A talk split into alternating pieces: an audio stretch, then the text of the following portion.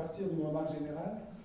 Je vais rejoindre aussi euh, à la fin euh, non seulement les, questions qui ont été posées, mais même euh, Platon qu'a cité Robert, mais sur un autre, un autre texte sur la médecine et la politique qui est très important aussi.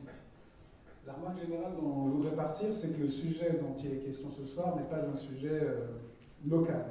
Ce n'est pas un sujet, je veux dire, pour spécialistes, ce n'est pas un petit sujet. corps médical et corps politique, on pourrait croire que, que c'est deux types de corps ou deux rapports au corps qui sont localisés dans notre vie, qu'on a affaire à eux euh, seulement euh, euh, de temps en temps, que ça n'est que certaines expériences de notre corps. Et que l'expérience la plus importante de notre corps, c'est celle que vous avez ici et maintenant, c'est celle d'un corps individuel, d'un corps parlant, d'un corps existentiel, d'un corps qui est capable de parler, de penser, de faire de la philosophie, d'être un corps euh, qui s'oublie lui-même dans, la parole, dans, l'amour, dans l'amitié, dans le dessin, la peinture, la musique, euh, dans la science, etc. Et on peut avoir l'impression que euh, nous parlons ici de deux sortes de corps parmi d'autres, par lesquels il faut bien passer, mais qui d'une certaine façon ne sont que des, des, des pis-aller, des obligations, des obligations partielles mais que l'important, c'est euh, plutôt d'arriver à ce, corps, euh, à ce corps qui s'oublie lui-même, à ce corps euh, aimant, parlant, chantant, travaillant aussi, qui parfois, dans le travail, on se souvient qu'on a un corps, mais enfin, ce, corps qui n'est pas seulement médical et politique. Or, moi, ce, qui me frappe, c'est que en réalité, on n'échappe pas au corps médical et au corps politique toute euh, notre vie, d'une certaine façon, est obligée d'y passer d'une façon beaucoup plus forte qu'on ne le croit d'habitude. Et donc le sujet dont on parle ce soir, le corps médical et le corps politique, c'est un sujet de philosophie générale. Il faut y passer pour comprendre comment être, être j'allais dire, eux, vivre dans une, façon heureuse et dans une société juste, euh, et d'une façon qui nous permette en effet d'être des corps euh, aimants, parlants, dansant, chantant, etc., il faut passer par cette réflexion sur le corps médical et le corps politique. la question, c'est plutôt euh, comment penser la médecine et la politique de telle façon qu'elles permettent de, devenir des corps qui sont aussi des corps, euh, des corps parlants, des corps aimants, des corps relationnels, des corps qui, qui euh, échangent, qui construisent des espaces publics où on peut faire un peu de philosophie, parfois. Donc euh, euh, c'est un point important. Le point, c'est qu'on est obligé de passer par, euh, ces, expériences, mais qu'elles ne comportent pas une fatalité, qu'elles ne sont pas forcément réductrices, mais qu'elles peuvent, à certaines conditions, nous reconduire vers toutes, les autres expériences du corps. La question, c'est comment Alors évidemment, déjà pour montrer qu'on est obligé de passer par la médecine et par la politique, il suffit de se rappeler que nous y sommes tous passés et que nous allons tous y retourner d'une certaine façon, de même que nous sommes, nous sommes nés et nous allons mourir, la naissance et la mort, vous savez, sont évidemment des expériences euh, aujourd'hui à la fois médicales et politiques. Elles ont toujours été vitales et sociales. Elles ont toujours nous ont toujours rappelé que nous avons un corps, euh, un corps dépendant des autres, un corps inscrit dans du social. Nous avons tous été des, petits corps euh, vagissants qui, mourraient s'ils n'étaient pas pris en charge par du, soin technique et des institutions sociales.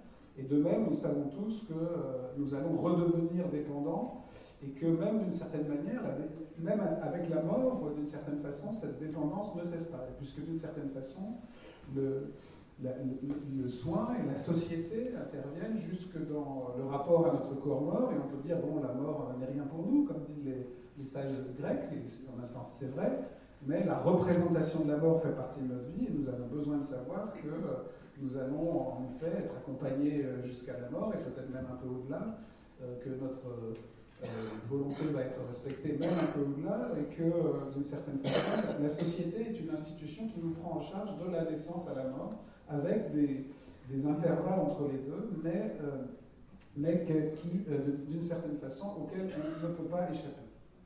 Et la question, c'est plutôt, c'est donc plutôt comment faire Comment comprendre que euh, cette expérience qui, ne soit pas juste, là aussi, une expérience absolument réductrice et, euh, qu'on cherche à oublier, oublier cette dépendance vitale, et cette, qui va revenir dans, la maladie, qui va revenir dans, certaines maladies graves, qui va revenir aussi au, moment de la mort. Et plutôt comment faire que, pour que le, rapport à cette dépendance vitale et sociale permette de construire ces corps, encore une fois, aimants, vivants, chantants, que nous sommes, puisque nous ne sommes pas toujours ces, petits corps fragiles ou ces, corps euh, redevenus fragiles ou qui pourront, euh, euh, et, qui sont aussi d'une certaine façon des corps vivants tout simplement, menacés par la mort et qui un jour ne pourront plus la, retarder. Donc la question c'est Et pour ça, à mon avis, il y a, deux conditions et qui vont rejoindre au fond pour, qu'il n'y ait pas cette opposition entre les corps qui seraient magiquement parlants, aimants, euh, existentiel, relationnel, et des corps qui seraient notre fatalité biologique et sociale. Le fait que l'être humain est l'être, comme vous le savez, peut-être le plus grandiose des êtres vivants, mais en même temps le plus fragile. Il faut 8 euh, ans ou 9 ans avant qu'un être, euh, un petit nourrisson humain, devienne un être autonome. On parle de la néoténie du nourrisson, c'est-à-dire il y a un certain nombre de mois pour que le cerveau se, forme, pour devenir un individu. La, langue, la, langue maternelle se fixe au bout de 8 mois, 9 mois, il y a moins de plasticité, etc. Mais il faut 8 à 9 ans pour qu'un être, un nourrisson humain devienne un être autonome. Et d'ailleurs, euh, euh, récemment, j'ai lu un article qui prenait un, critère très surprenant et assez terrible d'ailleurs pour définir cette autonomie. Hein, définir l'âge de cette autonomie. disons, le moment où un être humain peut survivre tout seul. C'est malheureusement, pour le démontrer, il y a des sociologues qui l'ont montré avec les enfants des rues dans certaines villes d'Amérique latine, et à partir de 8 ou 9 ans, un, enfant peut, en un certain sens, survivre en étant livré à lui-même. Si jusqu'à 8 ou 9 ans il est tout seul, il ne, devient même pas un, enfant sauvage, puisque même les enfants sauvages, dans les mythes des enfants sauvages, sont pris en charge par des animaux hein, qui, qui, viennent apporter les soins primaires. Tout simplement, il meurt. Donc, il y, a cette expérience terrible de la fragilité de l'humanité. Et évidemment, on retrouve ça à la fin de la vie ou dans les maladies graves. Donc, le, but, à mon avis, c'est de comprendre que nous ne sommes pas condamnés à ce, dualisme du corps, qui souvent a donné lieu d'ailleurs au dualisme du corps et de l'âme. C'est-à-dire que dans certaines expériences, nous, sommes des corps heureux, euh, oubliant la fatalité euh, biologique et donc euh, pouvant faire de la philosophie, pouvant se prendre pour de purs esprits ce que nous ne sommes peut-être pas, je vais essayer d'en dire un mot, mais euh, d'un autre côté, nous sommes rappelés parfois à cette sorte de fatalité du corps, et nous avons en nous cette sorte de hantise, cette dualité terrible. Hein. Et dans un certain sens, Platon lui a donné forme aussi, mais à travers cette dualité quand même de, l'âme et du corps, même s'il y a les trois types d'âme, on voit bien que dedans il y, a, cette dualité, parce que l'esprit, quand même, ce qu'il y a plus indépendant du corps, et euh, il y a cette idée qu'il y a une partie du corps ou de l'âme qui est totalement prisonnière du corps. D'ailleurs, c'est le fameux thème du corps comme prison, euh, prison de Pour dépasser cette euh, dualité, il faut, à mon avis, deux conditions. Je vais juste les résumer parce qu'en en fait, ça nous ramène à tout ce qui a été dit et au rapport entre médecine et politique. La première condition, c'est, je crois, de ne pas opposer, euh, disons, la médecine, même, je dirais même la médecine, et les autres rapports au corps. Euh, et plus, plus précisément, c'est là qu'en effet Robert avait raison, il faut introduire plutôt le concept de soin. Je pense qu'il ne faut pas opposer le soin médical et d'autres rapports au corps qui ne seraient pas du soin, et même qui ne seraient pas médicaux. Et parce qu'en fait, ce qu'il faut plutôt comprendre, c'est que nous avons deux rapports au corps qui sont deux rapports également de soins.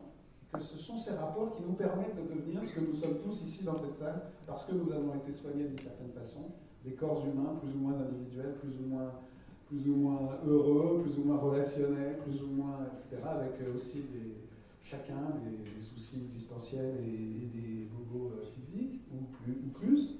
Mais, euh, disons, voilà ce qui nous a permis de, devenir cela. Cela n'est pas d'un côté la médecine qui prend en charge la, mortalité, la maladie, la, fragilité, la fatalité biologique, et d'un autre côté, je ne sais pas, des choses désincarnées de l'amour pur ou de la pensée absolument pure.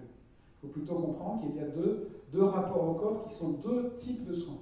Et que nous, ne sortons pas du soin, mais qu'il y a deux sortes de soins. C'est le premier point. Et pour le montrer, je prendrai juste l'exemple dont je suis parti. C'est-à-dire, je ne vais pas prendre la mort, on pourrait parler de la mort aussi. Par exemple, en citant le texte de Tolstoï, La mort d'Ivan Illich, peut-être on pourra en dire un autre dans la discussion, mais je partirai de la naissance. À la naissance d'un enfant, vous avez, je dirais, plusieurs, plusieurs corps qui se penchent sur, son corps, plusieurs faits qui se penchent sur son berceau. Vous avez d'abord des, des, soignants, des soignants. Il y a le médecin, hein, le, chirurgien justement euh, qui, qui fait naître euh, l'enfant. Hein, bon. Il y a les sages-femmes, il y a les infirmières, mais il y a aussi les parents, et il y a aussi parfois les grands-parents, la, famille, et puis il y a le corps social, justement, hein, puisqu'on vient dans la chambre des parents dire comment est-ce que vous déclarez l'enfant, etc. Donc je dirais, euh, il y a toutes ces formes de soins qui se mettent autour de ce corps. Et la caractéristique de ces soins, c'est qu'ils envisagent l'enfant effectivement comme une personne globale, et que surtout ils sont tous en harmonie entre eux, et dans une société juste, dans une société juste, il faut tous ces soins pour faire un être humain. Et si c'est tous ces soins concordent, et c'est parfois le cas, eh bien vous allez avoir un enfant avec un nom, avec une place dans la société, avec un, corps qui ne va pas être trop malade, qui va être pris en charge par un, un médecin global de son corps, ce qu'on appelle un pédiatre.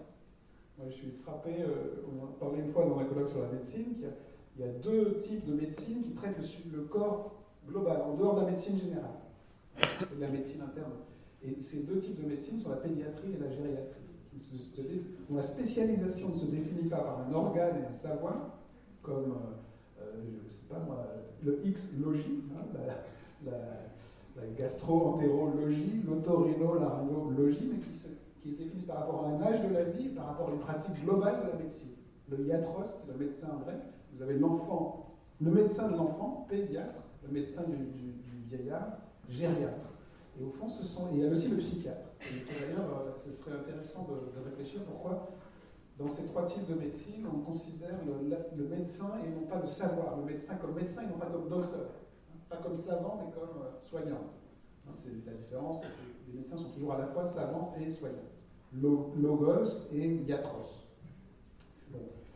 Donc ce qu'il faut comprendre, c'est que dans, cette naissance heureuse, représentons-nous ce, berceau, au, bout du lit, on est dans un contexte médical, mais au fond, euh, le médecin euh, dit voilà, on va lui faire des examens, mais on va le considérer globalement, il est mignon ce petit, comment vous appelez-vous madame, bonjour la grand-mère.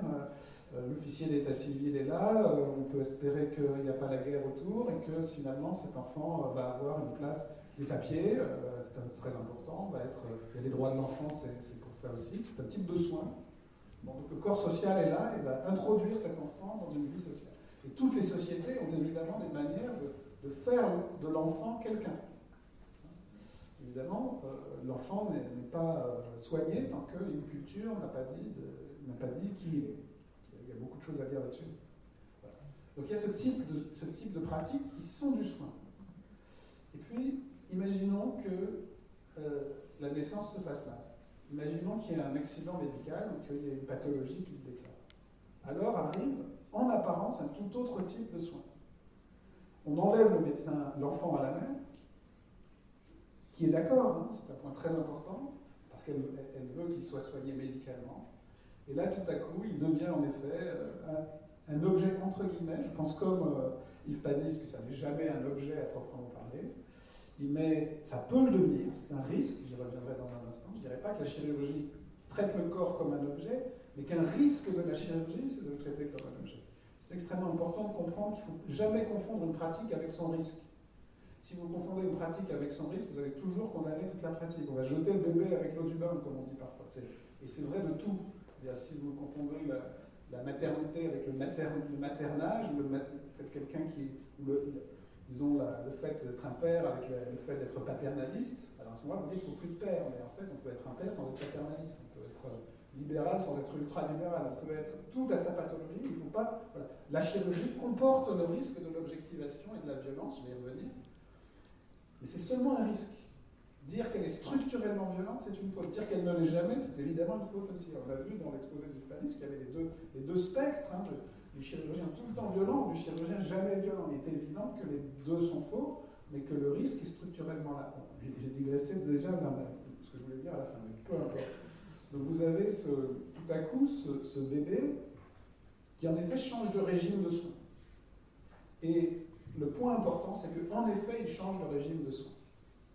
Si un médecin identifie une cause potentielle de mort, qu'il faut traiter de manière spécifique et urgente avec un geste technique repérable et en le mettant par exemple dans une unité de soins intensifs, il change de régime de soins.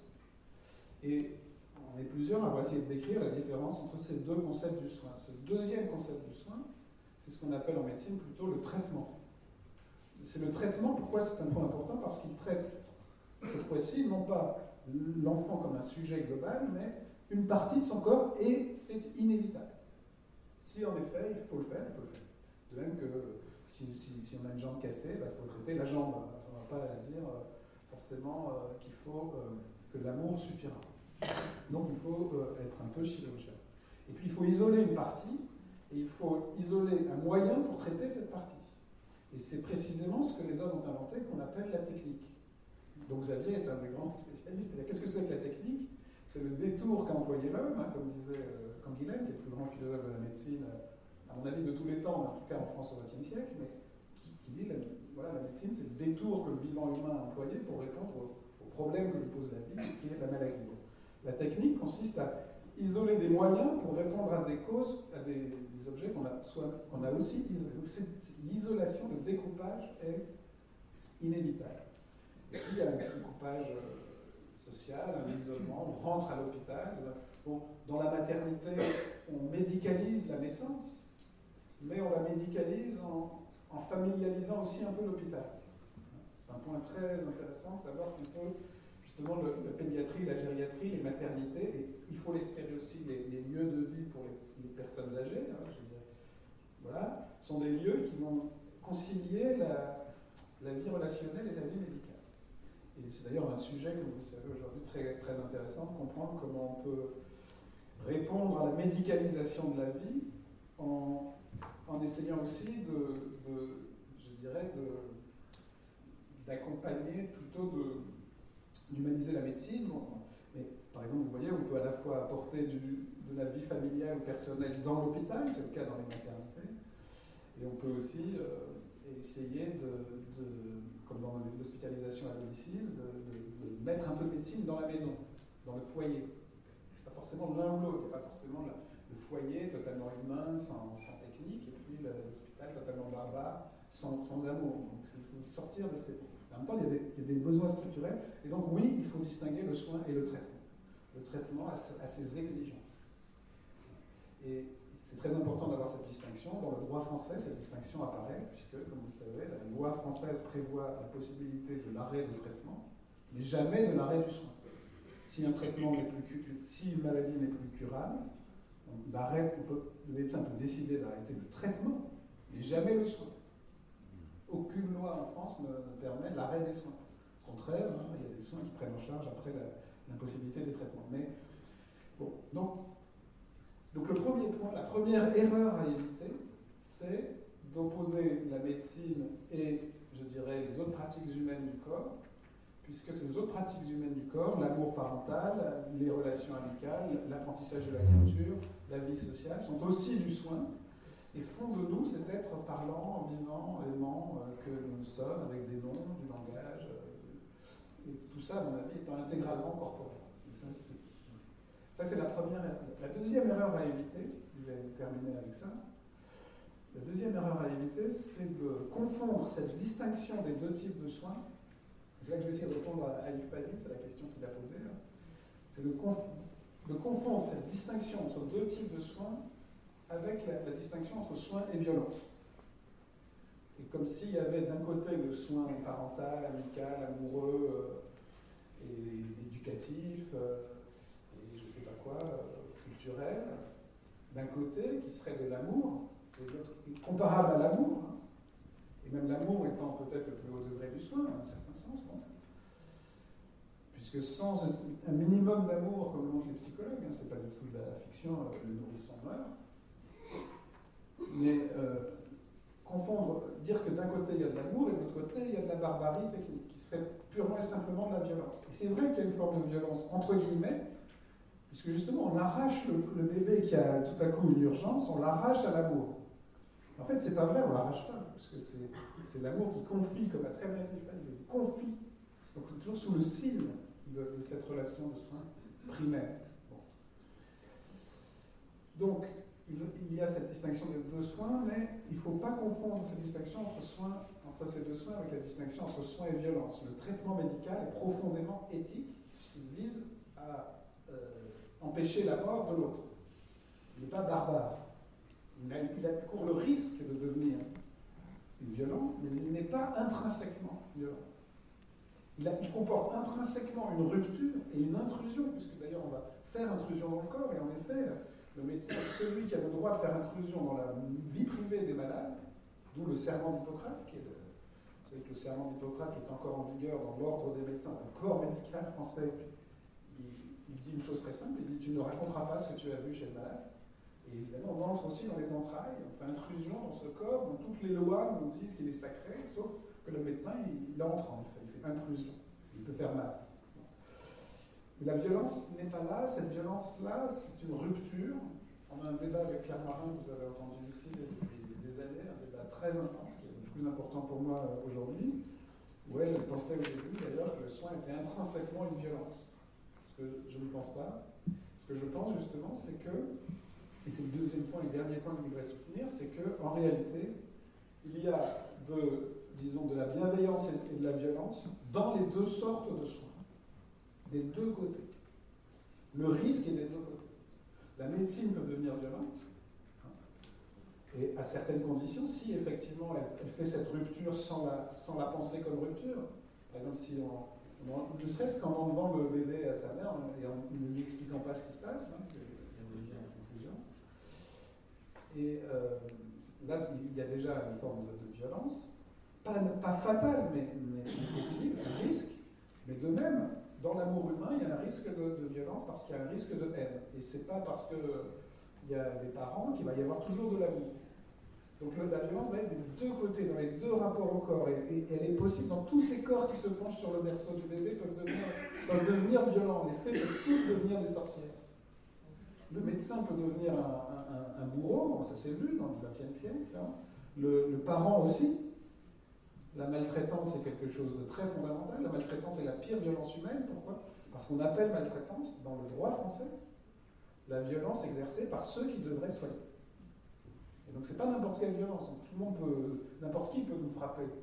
Mais euh, un homme qu'on ne connaît pas, une tuile qui tombe d'un toit, ça peut aussi être celui qui est chargé de nous, aimer, et là c'est de la maltraitance.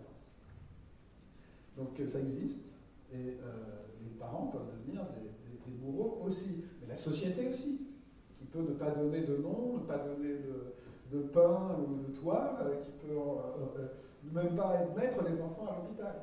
Moi, quand on parle de l'hôpital comme une violence, je pense toujours à tous ces gens qui aimeraient pouvoir entrer à l'hôpital, pour qui l'hôpital est aussi un besoin vital. Et donc, la société peut devenir violente de plein de façons, dans l'hôpital, mais aussi par défaut d'hôpital. Et donc, il, faut absolument se souvenir, tous ces philosophes qui pensent, c'est des collègues, hein, mais parfois dans les colloques d'éthique médicale, on, on se dit, mais c'est pas possible, ils disent que la médecine est une barbarie, ils n'ont jamais vu des gens qui aimeraient avoir accès à la médecine. Mais il y a donc un risque de violence, je dirais, transversal, qui traverse toute l'expérience humaine et, où tout peut se mélanger. Et pour répondre à la question d'Hispanis, oui, bien sûr, la philosophie, mais aussi la psychanalyse, ont montré que non seulement il y a un risque de violence institutionnelle de la médecine à travers la blouse blanche, le pouvoir, etc., mais il y a un risque psychique de, que la violence qui est ambivalente, l'ambivalence propre à tout être humain, évidemment, chez le soignant, se, traduise aussi. Alors, les psychanalystes, moi je ne vais pas faire de psychanalyse ici, même si je pense qu'elle est, inévitable aussi, vont parfois dire que même les, pourquoi est-ce qu'on devient soignant? Vous avez dit pourquoi est-ce qu'on devient chirurgien? Certains psychanalystes disent c'est pour extérioriser la violence, certains autres, au contraire, c'est pour réparer une violence subie ou pour une fragilité vitale, etc. On ne va pas rentrer dans, on va pas de, ce type d'analyse-là, mais ce qu'il faut comprendre, c'est qu'en effet, il y a de l'ambivalence partout. Le pharmacone, c'est-à-dire ce terme qui désignait en Grèce à la fois la potion et le poison. Hein. Encore aujourd'hui, vous avez le mot drogue. Si vous allez aux États-Unis où la lutte contre la drogue est, évidemment un, problème majeur, vous allez quand même trouver partout des drogues stores. Pourquoi? Parce que la drogue, c'est aussi le médicament. Je vais prendre mes drogues. Donc c'est des mots qui portent en eux cette ambivalence. Mais surtout, il y a l'ambivalence humaine. Et elle est partout. Et donc, il ne faut surtout pas croire que le, médecin est par essence violent et que les parents sont par essence aimants. Et donc, nous, construisons ces rapports encore dans l'ambivalence et en construisant le mieux possible des institutions et des relations qui nous permettent de devenir ces corps heureux et parlants que, que nous sommes. Et c'est pas. Donc, je conclurai sur ces corps et, je voulais citer quand même ce texte de Platon où il y a des choses que je voulais dire et que je vais sauter. Je suis sûr que j'ai déjà été beaucoup trop long. Mais le point sur lequel je voudrais revenir, oui, il y a aussi, bon, Xavier nous a montré ici comment l'individualisation médicale peut devenir une, pas une barbarie, mais en tout cas le contraire d'une individualisation morale, ou bien peut la retrouver. Donc il y a, aussi une ambivalence dans l'hyper-technique d'aujourd'hui est elle-même à double tranchant. peut devenir une hyper. Les données médicales, ce que vous avez sur votre iPhone, va pouvoir servir à à, vous enrégimenter dans des bases de données un peu terrifiantes, ou bien au contraire à inventer le traitement qui ne, qui marchera parce que c'est tout de vous et effectivement ça peut vous sauver la vie parce que euh, le cancer de X n'est pas le cancer de Y. Et en ce moment, on est en train d'individualiser la médecine pour le meilleur et pour le pire. C'est un peu. Euh, J'ai fait résumer un peu brutalement un des, aspects de l'exposé de, de Le dernier point, c'est le texte de Platon que je voulais citer, qui, résume tout et qui montre comment cette alternative est tout à fait générale et euh, non seulement euh, une métaphore du politique, mais une, leçon pour le politique. C'est le fameux texte des lois, du livre 4 des lois, qui est un autre dialogue de Platon euh, moins connu que la République, qui distingue les médecins des hommes. Il y a deux sortes de médecins. Il y a les médecins des esclaves et il y a les médecins des hommes libres. Médecins pour esclaves et les médecins pour hommes libres évidemment, euh, Platon vivait dans une société esclavagiste. Pour euh, Platon, les médecins, quelle est la différence? Les médecins des esclaves traitent les esclaves à la chaîne sans leur parler, sans les individualiser, alors que les médecins des hommes libres prennent le temps de leur expliquer ce qui leur arrive et de leur. Euh, ils font, en fait, ils traitent de la même façon, mais ils ne soignent pas de la même façon. Et ils n'ont pas. Pourquoi est-ce que Platon fait cette distinction? En fait, ce n'est pas un passage où il parle de la médecine, c'est un passage où il parle de la politique. Et il veut dire qu'il y a deux sortes de politiques. Vous avez les politiques qui traitent les citoyens comme des esclaves, et les politiques qui les traitent comme des hommes libres.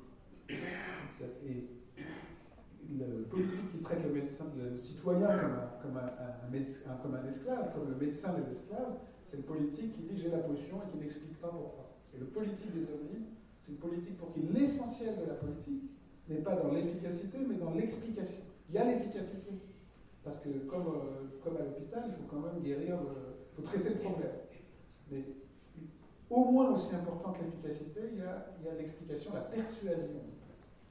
Et c'est là qu'on retrouve ce qu'on est en train de faire ici. Je pense qu'au fond, voilà, je pense qu'il ne faut pas garder Platon, l'image, à mon avis, du philosophe roi. C'est vrai que c'est plutôt un danger, à mon avis, qu'il faut combattre plutôt quand même l'idée de, de, la philosophie comme, euh, comme soin, comme le soin, de l'âme. Tu as entendu que l'âme est une partie du corps, ou plutôt une relation entre les corps, et que euh, finalement, euh, essayer de comprendre ce qui se passe quand on parle du corps, c'est encore soigner notre corps. C'est-à-dire que là, nous ne sommes pas en train de, faire les beaux esprits dans un cadre privilégié, magnifique, dont je remercie beaucoup les organisateurs. Et bon, et nous sommes en train de, de soigner encore nos corps et si possible d'étendre ce soin des corps par la philosophie à toute la société et euh, de ne pas considérer ça comme un privilège intemporel et, métaphysique, mais au fond, euh, voilà, si on voulait vraiment soigner tout le monde complètement, il que tout le monde ait accès à la réflexion philosophique euh, sur le soin et que tout le monde ait accès à la philosophie, ce serait ça la conclusion sur le soin des corps.